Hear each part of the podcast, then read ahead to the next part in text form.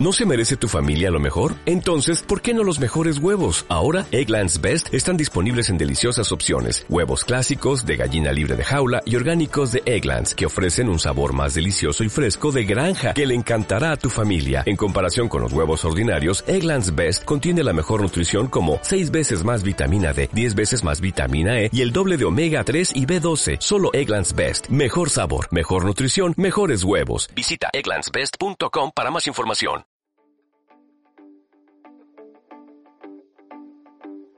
Te damos la bienvenida a Fisiopodcast.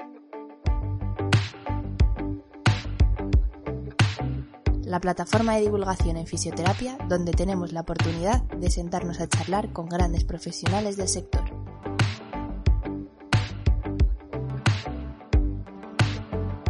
Nuestro lema, fisioterapia sin apellidos y conciencia. Muy buenas compañeros y compañeras. Mi nombre es Rubén Hernández y para mí como siempre es un auténtico placer estar en un episodio más de la radio Fisio Podcast. En el episodio de hoy os traigo la segunda parte de la entrevista que realicé a Chema González. Si todavía no has escuchado la primera parte, te recomiendo que vayas al episodio 58, para que así no pierdas el hilo de toda la temática. Los puntos que tratamos en esta segunda parte son los siguientes. Comenzamos hablando sobre qué puede aportar la fisioterapia en la escoliosis, qué papel juega la terapia manual y si realmente podemos modificar la estructura como tradicionalmente siempre se ha dicho. Hablamos del ejercicio terapéutico y de si existe alguna modalidad específica, tocando aquí y hablando de la RPG y de qué supuso la RPG para la práctica clínica de Chema González. Terminamos la entrevista hablando de en qué medida influye el entorno y la familia en una patología como la escoliosis, así como del coste socioeconómico asociado a dichos tratamientos. Y por último, terminamos con unas pequeñas preguntas off topic, como siempre, para conocer un poco más al invitado. Antes de pasar con el episodio, un mensaje rápido para nuestro patrocinador, Fisiofocus, formación especializada en fisioterapia. Para más información, puedes buscarlos en redes sociales o en su página web, donde encontrarás formación tanto en el formato online como en el formato presencial. También aprovecho este momento para agradecer a nuestros Patreons el apoyo constante. Poneros cómodos, haceros un buen café y de corazón espero que disfrutéis tanto como nosotros hicimos grabándolo y que saquéis algo claro de cara a mejorar vuestra práctica clínica. Esto es Fisio Podcast.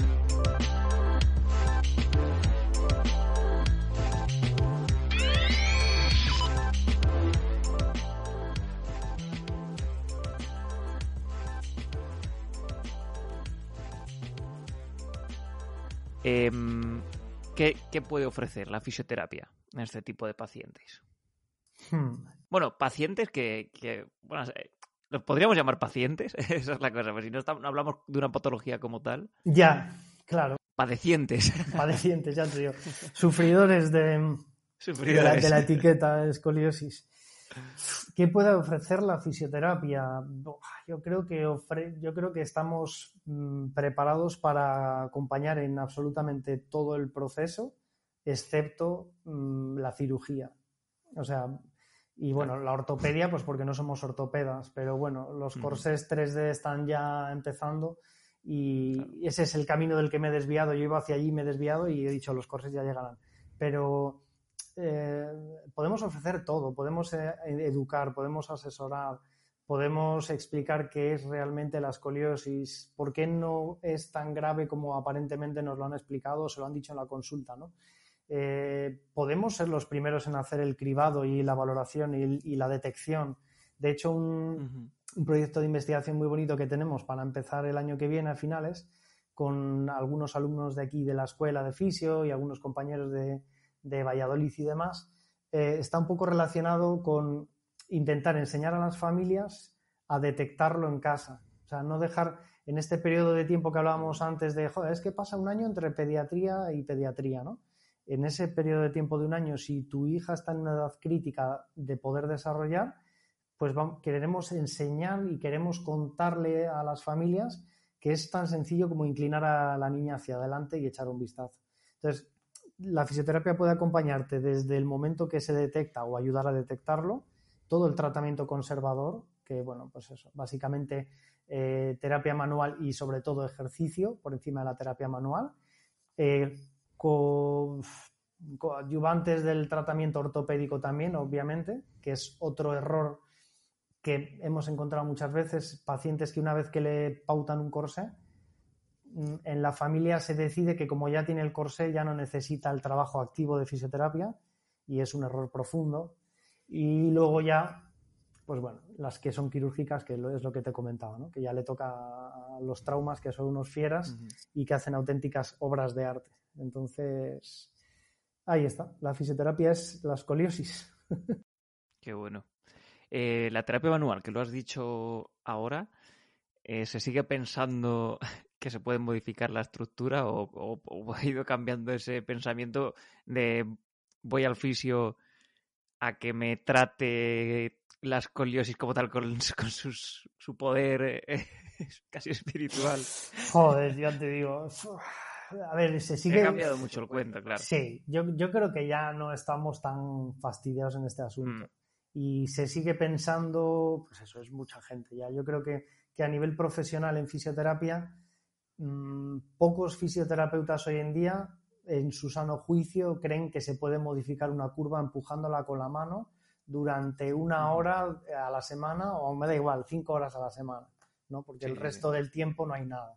Entonces, la terapia manual básicamente no corrige la escoliosis, o sea, eh, es un instrumento de educación casi de autopercepción y de enseñanza de movimiento para que luego en el trabajo activo, en su trabajo de pues con el método roto, el que utilicen, ¿no? O yo que sé, o hagan pilates o hagan gimnasio, me da igual, o el deporte que sea, esa conciencia corporal esté mejorada gracias a la terapia manual.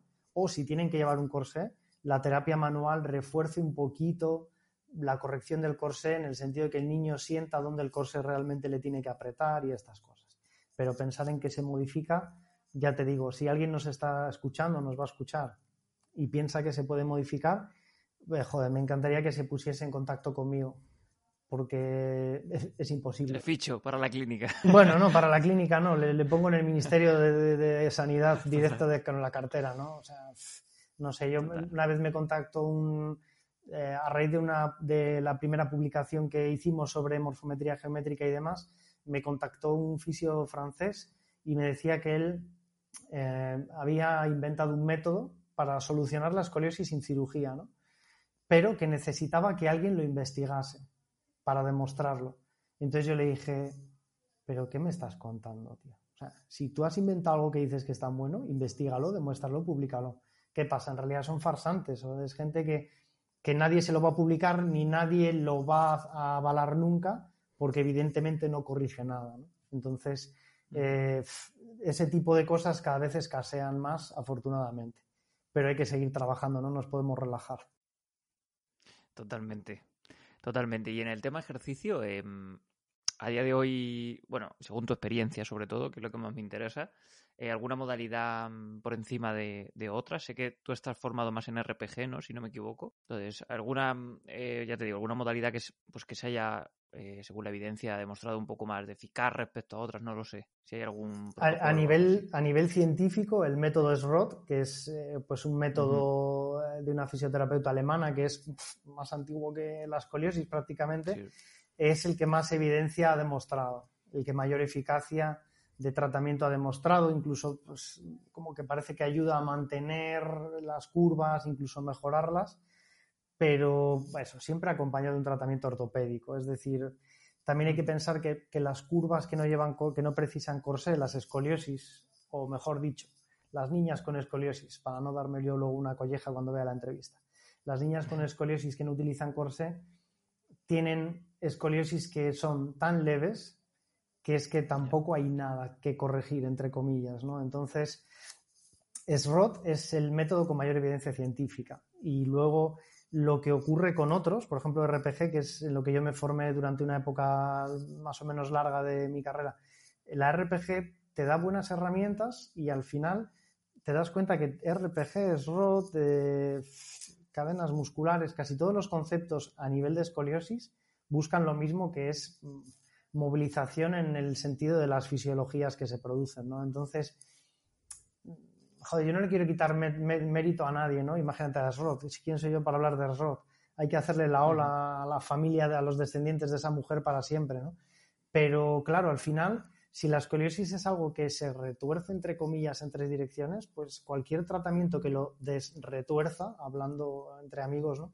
Eh, y, lo, y, lo, traccione y lo decoapte, que es, por ejemplo, lo que proponía Philippe Suchard en RPG, pues cualquier tratamiento que se parezca a eso ya está bien, ¿sabes? Me da igual cómo lo llames. Entonces, bueno, eso es un poco la, terapia manual en sí y el ejercicio, ¿no? Es ROD lo que sí aporta, a diferencia, por ejemplo, de RPG, que es eh, donde yo conozco más, SROT es un poquito más activo por parte del paciente. La RPG incluso la hemos convertido en pasiva a los propios fisios muchas veces, ¿no?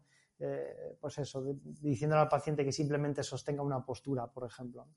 Entonces, a día de hoy, yo creo que esto de, en fisioterapia, abrazar con fervor un concepto de terapia manual, me parece un error mayúsculo porque me da igual la escoliosis que cualquier otro ámbito. Mm, los métodos y los conceptos están muy bien, son modelos de explicación de lo que ocurre, pero todos explican lo mismo al final. Entonces, los métodos que al final en el tiempo habrán perpetuado en el tema de la escoliosis son los que van con estos principios que has estado comentando. Y básicamente es ROT, va para adelante, es decir, en, por ejemplo en Barcelona, en Valdebrón, en el hospital de Valdebrón, pues el método SROT es una herramienta potente de los fisioterapeutas que trabajan allí, por ejemplo. Entonces, joder, cuando uno ve que uno de los dos centros de referencia de escoliosis en España utiliza esto, hostia, tú sabes que ese es ROD, ¿no? Lo que, lo que tenemos que hacer. Aquí, por ejemplo, en, la clínica, mi compañero Javi, pues es el que se encarga de trabajar ejercicio activo combinado de ROD, pilates, por ejemplo, ejercicios basados un poco en ese concepto, ¿no? Entonces, mm, por eso siempre pensamos que el trabajo en equipo y, y diferentes puntos de vista, juntar terapia manual con ejercicio, con ortopedia, con educación, con todo esto, es la, única posibilidad. Exacto, exacto. Juntar todo eso es, la única posibilidad de que salga bien, vaya. Dice, y saliéndonos un poco del, guion, ¿qué te aportó RPG en tu propia carrera? Y, y, bueno, ¿cómo lo has ido con los años adaptando un poco a tu práctica clínica? Porque eso también me interesa cuando, cuando pasan invitados o invitadas que se han formado en ciertos métodos o en Pilates, por ejemplo, hace unos episodios Laura que nos contaba. No sé, cuéntanos un poco. Además, RPG siempre ha sido como muy también. Eh, le, han dado algún. Estopa. No sé si justificada o no, ¿eh? no lo sé. No lo, yo no entiendo. Voy a decir una frase que siempre he querido decir, que me encanta. Me encanta que me, que me hagas esa pregunta. me alegra que me hagas esa pregunta sobre la RPG. Fíjate que nadie me ha preguntado nunca sobre la RPG, por eso me, me produce curiosidad, ¿no? Mm, yo me decanté en RPG, por RPG, cuando empecé, en 2005 creo que fue. Y en aquella época, en España, en fisioterapia, cuando tú terminabas fisioterapia, yo acabé en 2002, ¿no? Entonces, cuando eh, tú terminabas la diplomatura, que era lo que había en aquella época, básicamente se abrían dos caminos, ¿no? Eh, hacías osteopatía o hacías osteopatía, prácticamente, ¿no? Y bueno, eh, ¿qué os voy a contar? Entonces, yo me resistía a hacer algo que hacía todo el mundo porque era lo que había que hacer, porque parecía que la formación en osteopatía te complementaba de alguna manera. Era plus, ¿no? Claro, era como como puede ser ahora mismo Pilates, ¿no? Ahora soy fisioterapeuta de Pilates. Pues. Entonces, mm, yo dije, hostia, a mí la osteopatía no me gusta nada. Y conocí algo de RPG leyendo en algún sitio y me llamó la atención al parte de su filosofía, del tratamiento individualizado, de eh, la relación entre estructuras, el análisis un poquito detallado del paciente. Entonces, a mí RPG me ha aportado cosas buenas en ese aspecto, en, olvidarme de algo que se habla, por ejemplo, o se habló siempre en osteopatía de cadenas lesionales, por ejemplo, y decir cada vez que tengas esta lesión vas a tener una cadena en no sé qué dirección. En RPG te olvidas de eso porque entiendes que en cada paciente se pueden desarrollar adaptaciones diferentes. Em, te diré que incluso en RPG he encontrado aspectos similares al concepto que Carlos Rodríguez, compañero aquí en, en Gimernate, en Torlavega, de, de Sinapse, joder, no me salía el nombre de la clínica, me va a matar, pero eh, conceptos similares a INN, en RPG, permitir que el paciente desarrolle su propio patrón, observarlo, no tener la intención de corregirlo o en RPG intentas a lo mejor modificarlo para ver qué otras cosas ocurren. Era como menos intervencionista y desde luego menos directo que la osteopatía. Y eso a mí de entrada creo que me ha aportado cosas buenas eh, a partir de ese momento. Y luego, pues así, lo que es la terapia pura, claro, es algo muy complicado. El someter al paciente a posturas extensivas durante mucho tiempo y solo respirando, creo que no tiene mucha justificación, quizá en algún caso sí. Entonces yo lo que he hecho es intentar adaptar lo que aprendí en cuanto a terapia manual y dinamizarlo un poco. O sea, posturas de RPG, transiciones entre una y otra, movimiento, mm, no sé, algo así, ¿no? Pero aprender a valorar al paciente con profundidad, no tener prisa. En, RPG nunca teníamos prisa. Tú podías, fíjate, te hablo del 2005, ¿no? Y te podías pegar una hora y media mirando al paciente, hablando con él, echando un vistazo, a ver, agáchate, sube. Esta filosofía de trabajo tranquila, a mí sí que me, al menos a mí siempre me ha ido mucho, porque es como yo prefiero trabajar, ¿no? Em, una persona en la vida normal soy bastante acelerado y nervioso y en el trabajo intento irme al otro extremo, porque si empiezo a trabajar y me acelero, no, no puedo prestar toda la atención.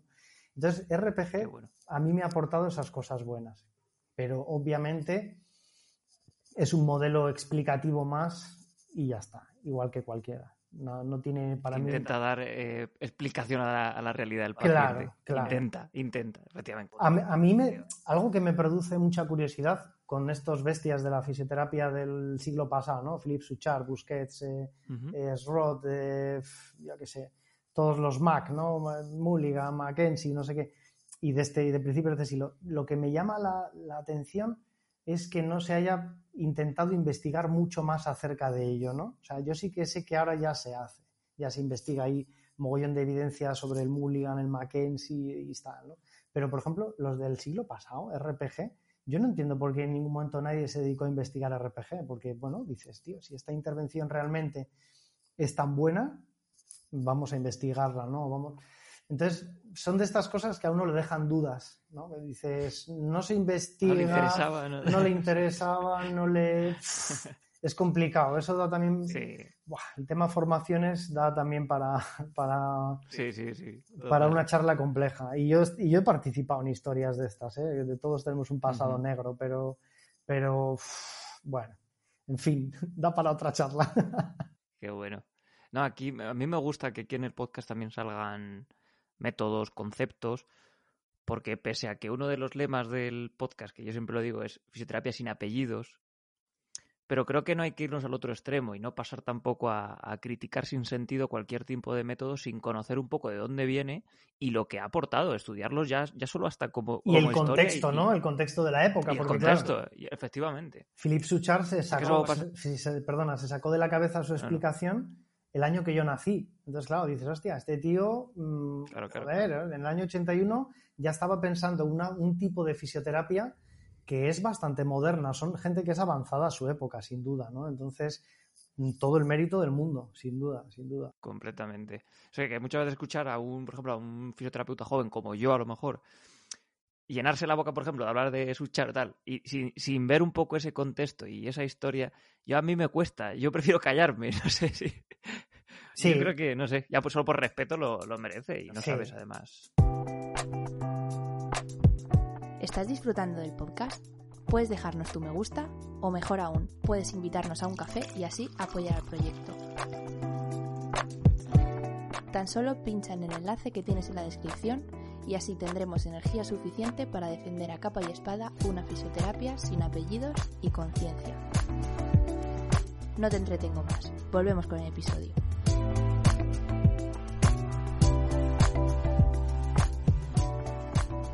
Está bien de, entrada, está bien, pues eso, antes de hablar de algo, intentar conocerlo. Eso ya es obvio, ¿no? En cualquier terreno. Y entonces estos ataques indiscriminados contra unos o contra otros, muchas veces también eran parte de las guerras que tenían entre ellos, porque eran mm. personajes con cierto ego, ¿no? Y, ellos decían pues que su concepto era el bueno y los otros no valían una mierda, bueno, en fin. Entonces, es algo que ya viene alimentado de atrás y que yo creo que es casi humano, ¿no? También, volviendo al antropólogo. Siempre lo va a haber, totalmente. Exacto, es algo inherente a nuestra condición humana, seguro. Qué bueno. Em, venga, vamos a ir, vamos a ir rematando un poco. Em, ¿En qué medida, vamos a sacar el tema de, la familia y de entorno, ¿en qué medida crees que influye eh, sobre el paciente? Sobre el niño, la niña. Pues mira, yo diría que te puede influir de dos formas, mm, porque la, fórmula neutra indiferente no me la termino de creer en escoliosis, ¿no? Uno no se puede quedar indiferente. Entonces, yo creo que hay influencia positiva y negativa, puede ser una u otra, incluso puede ocurrir que durante el tiempo de tratamiento de los meses o años de tratamiento haya fases negativas y destructivas y otras positivas y constructivas y claro, el entorno influye básicamente porque el niño está todo el día con su familia, ¿no? Entonces, hay ciertas conductas, expresiones, que lo mismo que decías antes que deberíamos evitar desde los profesionales de la salud, deberían evitar las familias. ¿no? Yo, hay un ejemplo que me encanta siempre decir en clase que es el de siéntate derecho o ponte derecho, o es que nunca se pone derecho, o es que mírale cómo se sienta, o es que, joder, yo este tipo de expresiones que nos han dicho a todos nuestras abuelas, yo siempre pienso lo mismo. Digo, hostia, es que si, si ponerse derecho solucionase la escoliosis, hostia, las abuelas serían todas las fisios de la hostia, porque ponte derecho, ya está, ya no tengo escoliosis. Entonces, este tipo de expresiones tienen que desaparecer en el ámbito familiar. Y esto se consigue con la educación. La primera consulta, uno le tiene que decir esto a, a la familia, especialmente si lo está apreciando, porque claro, tú te das cuenta durante la sesión, ¿no? Incluso pues tenemos ciertos trucos, joder, le dices al niño, venga, aguanta un poquito ahí derecho, ahora enseguida vengo, y te vas fuera y no te vas, estás fuera a lo mejor haciendo algo con la oreja puesta, venga, aguanta derecho, como te digo yo en casa, ta, ta, ta, ta, ta, ta. Claro, yo estoy fuera dentro y ya digo, va, aquí tenemos un poco de trabajo. Entonces, la familia influye en este tipo de cosas, la familia tiene que apoyar, como en cualquier proceso que es largo, la familia tiene que entender que esto, mm, haciendo el símil con las carreras, por ejemplo, es una maratón o una ultramaratón, porque es algo que dura muchísimo tiempo, no es un proceso de meses, como una fractura a lo mejor. Entonces, mm, que durante todo ese proceso reduzcamos al máximo los efectos negativos y potenciemos los otros, pues a mí me parece interesante. Y ya, y con esto termino la respuesta, ¿eh? porque hostia, que, lo que rajo. Eh, no, es que claro, me pongo y no, tú dime, ¿vale? Me, así. Entonces, eh, es tan negativo como esta influencia en negativo el exceso de positivismo también, ¿no? El, mira qué bien, eh, mira qué bien estás, ¿cómo le ves? ¿Le ves mejor que ayer? Hostia, pero ¿cómo le voy a ver mejor que ayer si en un día no ha cambiado nada, ni en un mes a lo mejor, ¿no? Entonces, también hay que explicar a las familias, no podemos estar cada cinco minutos midiendo la evolución de la escoliosis. No podemos celebrar 5 mm, grados menos de ángulo de COP seis meses después. Podemos estar contentos, pero no podemos hacer una fiesta porque pueden deberse al error de medición del radiólogo.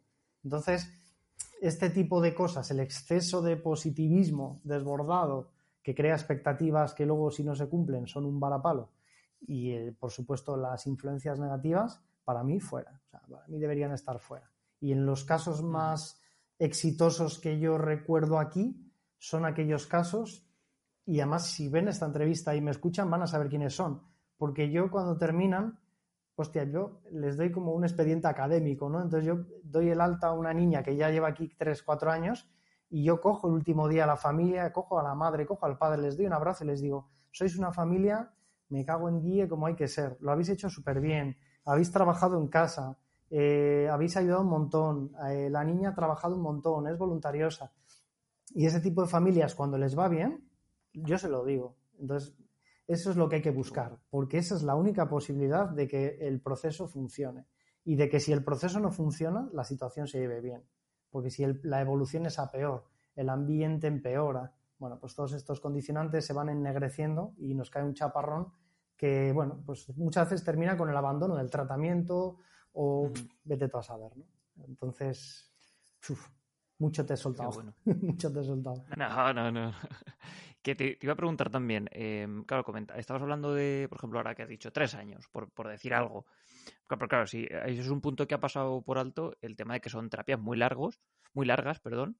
Eh, ¿cómo, ¿Cómo se lo, entre comillas, vendes al paciente? ¿no? Entre comillas y sin comillas, ¿cómo se lo vendes al paciente? Porque está esa concepción, ¿no? Todavía mucho en fisioterapia de vender sesiones y no programas.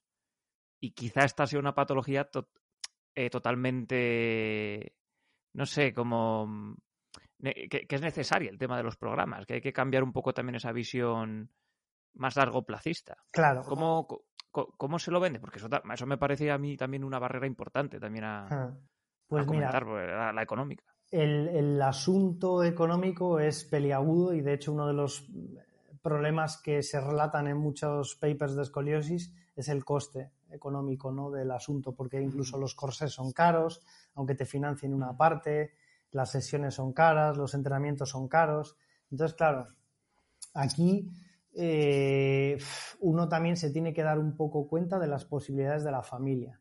Es decir, si una familia se puede permitir el tratamiento que tú propones, se lo, tiene que permitir y lo tiene que pagar. Desgraciadamente, en la sanidad pública, hasta donde yo sé, y soy un buen desconocedor de la sanidad pública porque hace muchos años que, no trabajo con, en ningún hospital ni nada, mm, los pacientes crónicos, entre comillas, de escoliosis, no se les trata, no se les manda sesiones, no, probablemente solo los posquirúrgicos o incluso ya ni eso porque las cirugías se recuperan prácticamente solos en casa, ¿no? Entonces, asumiendo que es algo que uno se tiene que costear de su propio bolsillo, lo primero que nosotros hacemos es diseñar un plan de trabajo que pensamos que es el que le podría ayudar, ¿no? Y luego, claro, hay que confrontarlo con las condiciones económicas de la familia. Entonces, claro, mm, se junta también el tiempo que pronosticamos que va a estar aquí esa persona. No es lo mismo empezar a tratarte con 14 años como pues, a una paciente que ha venido esta semana o algunas peques que tengo, ahora tengo una peque de 5 años que se lo han diagnosticado. Entonces, claro, yo evidentemente, sin todavía saber muy bien qué vamos a hacer con ella, no, no le puedo pedir a esa familia que de los 5 a los 15 venga todas las semanas, tres veces, ni siquiera dos veces a lo mejor, o a lo mejor en etapas en las que el crecimiento es más lento, ni siquiera un día a la semana, por mucho que esa familia tenga o no tenga posibilidad, ¿no? Entonces, como es una carrera de muy larga distancia y cuanto antes la empiezas, más larga es la distancia, hay que evitar la fatiga, lo mismo que cuando uno sale a correr larga distancia. Entonces, mm, cuando la evolución no es mala, la duración del tratamiento se prevé larga, los condicionantes familiares son propicios, trabajan en casa, eh, hace ejercicio, eh, va al gimnasio de no sé dónde que es súper barato y demás, Buah, yo prefiero verles cada tres, seis meses un seguimiento. ¿no? O sea, así de claro, masacrar a la gente eh, y no solo económicamente, ¿no? O sea, en esas edades todas las semanas ir a un sitio donde te empujan, te retuercen, no sé qué, te dicen que te pongas erguido, que cojas no sé qué goma y es complicado. Entonces, es algo bastante delicado y es que no hay una fórmula. O sea, yo creo que hay que adaptarse a cada familia y a cada paciente, a la situación, vaya. Qué bueno. Bueno, che, vamos a ir, vamos a ir rematando. Me guardo siempre unas, unas preguntas para el final, un poco, entre comillas, personales, para conocer un poco más al invitado. Entonces, em, Chema, si tuvieras la oportunidad de coger el teléfono al Chema de nada más acabar la carrera, ¿qué le dirías? ya empezamos a grabar otro podcast nuevo, ¿no? Joder, madre mía, ¿qué le diría? Pues mira. Esta es la más jodida de todas, ¿eh? Es, jodidísima, porque de hecho, claro, yo no me lo he planteado nunca. No sé qué habrán dicho los demás compañeros, pero. ¿Yo qué me diría del año 2002? Mira, probablemente te diré que dijese lo que me dijese a mí mismo, no me iba a hacer ni puto caso, porque, perdón por la expresión, pero en 2002 mmm, yo, yo fui a estudiar fisioterapia porque me gustaba el deporte, yo eh, terminé de, de, estudiar en 2002 y solo quería trabajar en deporte y me pasé 10, 12, 14 años en el equipo de fútbol de mi ciudad, que por cierto está por aquí la, la bandera, la bufanda, la gimnástica de Torradera. Entonces, eh, yo estaba totalmente loco por ese tema en aquel momento. Entonces, volver atrás y decir, no seas imbécil, no desperdicies 10 años en deporte, eh, empieza a ver cosas de escoliosis que así en 2021, cuando te entreviste Rubén, en vez de darle la chapa, le das la triple chapa. Mm, no, me, no me haría caso, no me haría caso, porque al final ningún tiempo es perdido, ¿no?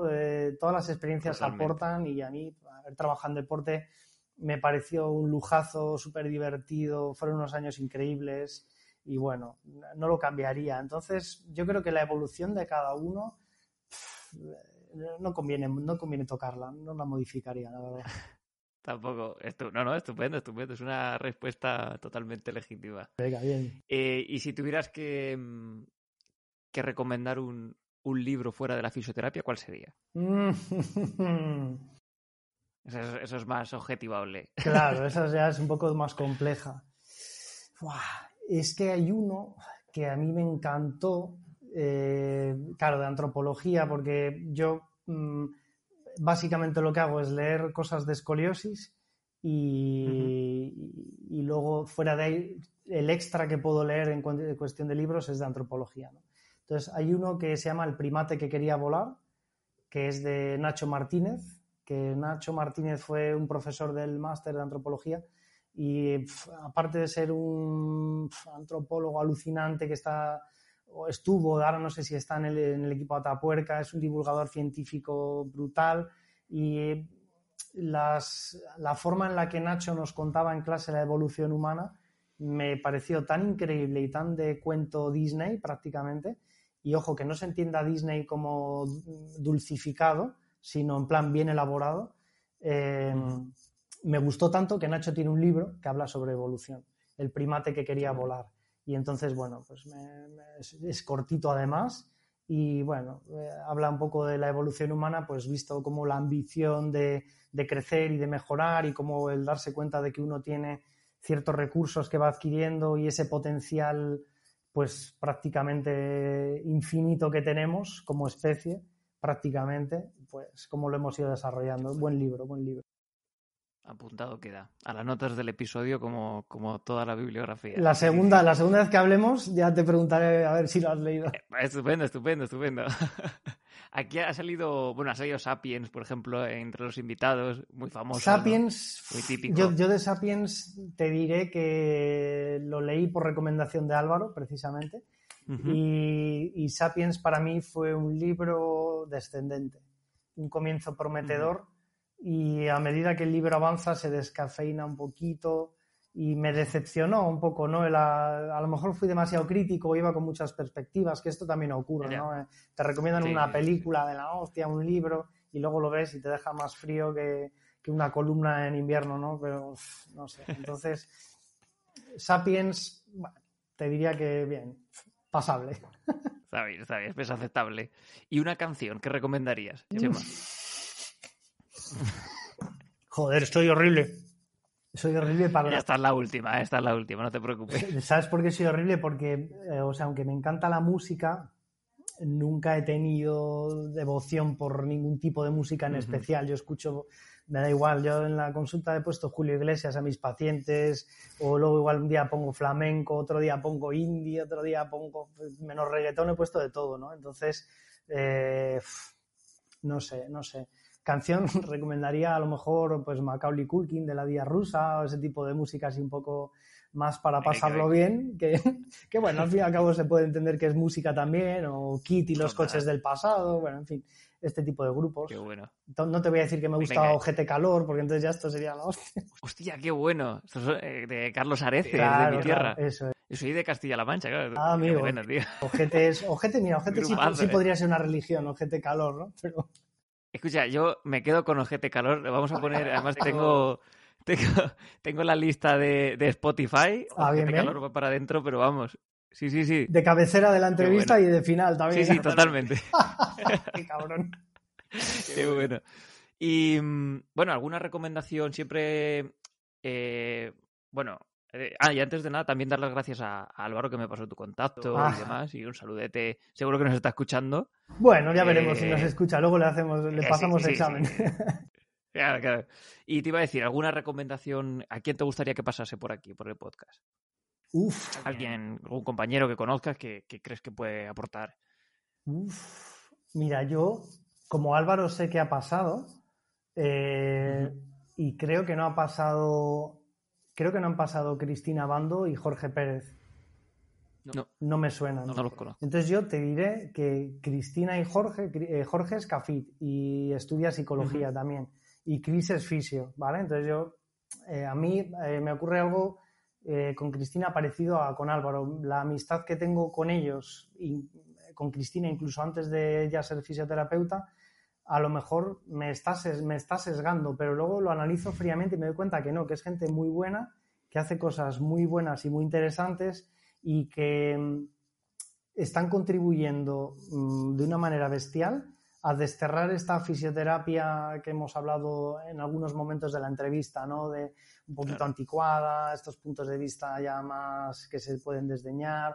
Eh, ve- tiene una visión mucho más moderna de cómo abordar pacientes, de cómo monitorizarlos, seguirlos. Y ellos trabajan, son powerlifters los dos, y entonces trabajan un montón sobre pues, control de cargas, planificación de entrenamiento, prevención de lesiones, y me parece que dan, darían la talla sobradamente. Pues apuntado queda también. Sí, apúntalo. Yo creo que va a ser interesante, seguro, seguro. Estupendo. Pues nada, Chema, eh, muchísimas gracias por este ratito. Espero que hayas estado cómodo. Al final, yo sé, al final nos liamos aquí a hablar y parece que no nos está escuchando nadie. Ya. Así que Bueno, espero nos- que hayas estado cómodo de verdad y siempre que quieras pasarte, pues, pues aquí tienes Nos, estuvo escuchando Dimitri hasta que le dijiste que me dejase de apuntar con la pistola, pero nada, yo te, te agradezco un montón la invitación, porque bueno, eh, ya creo que te- lo he hablado contigo, no sé si ya la he entrevistado antes, ¿no? Pero yo en redes sociales soy muy anárquico, no me dedico a divulgar y entonces, bueno, eh, reconozco que es una buena herramienta y de esta forma que podamos eh, conseguir que gente nos escuche y, y preste un poco más de atención a la escoliosis, que ahora vivimos un poco en la fisioterapia un mundo en el que el ejercicio terapéutico, los conceptos de abordaje de dolor y demás, parece que es como lo más vigente, ¿no? Hijo de todos nuestros pacientes tienen dolor y estas cosas. Entonces, eh, la escoliosis es como hay un poco la aldea de Axteris y Obelis, está siempre un poco rodeada por todo lo demás, incluso muchos fisios mm, tienen cierto reparo a la hora de enfrentarse a la escoliosis y "Ah, es que un Claro. paciente de escoliosis, eh, pues no sé, aquí en Cantabria dicen, ah, pues que lo vea Chema, hostia, que lo vea Chema, no, lo tienes que ver tú porque lo podemos ver entre los dos y luego lo puedes ver tú perfectamente, ¿no? Entonces, para haber contribuido a eso, pues te agradezco un montón la, la invitación, por supuesto, y estaré aquí siempre que así lo desees. Pues un abrazo grande, Chema. Otro de vuelta. Gracias, Rubén. Hasta aquí el podcast de hoy. Si te ha gustado el contenido y además crees que ha sido de utilidad, recuerda que puedes compartirlo con tus amigos. Pequeños gestos que hacen que este podcast siga creciendo y llegando a más gente. Si quieres estar al tanto de futuros episodios, puedes seguirnos en redes sociales o suscribirte a la newsletter de nuestra página web, donde también podrás encontrar las notas de todos los episodios. Muchas gracias por tu tiempo. Hasta la próxima.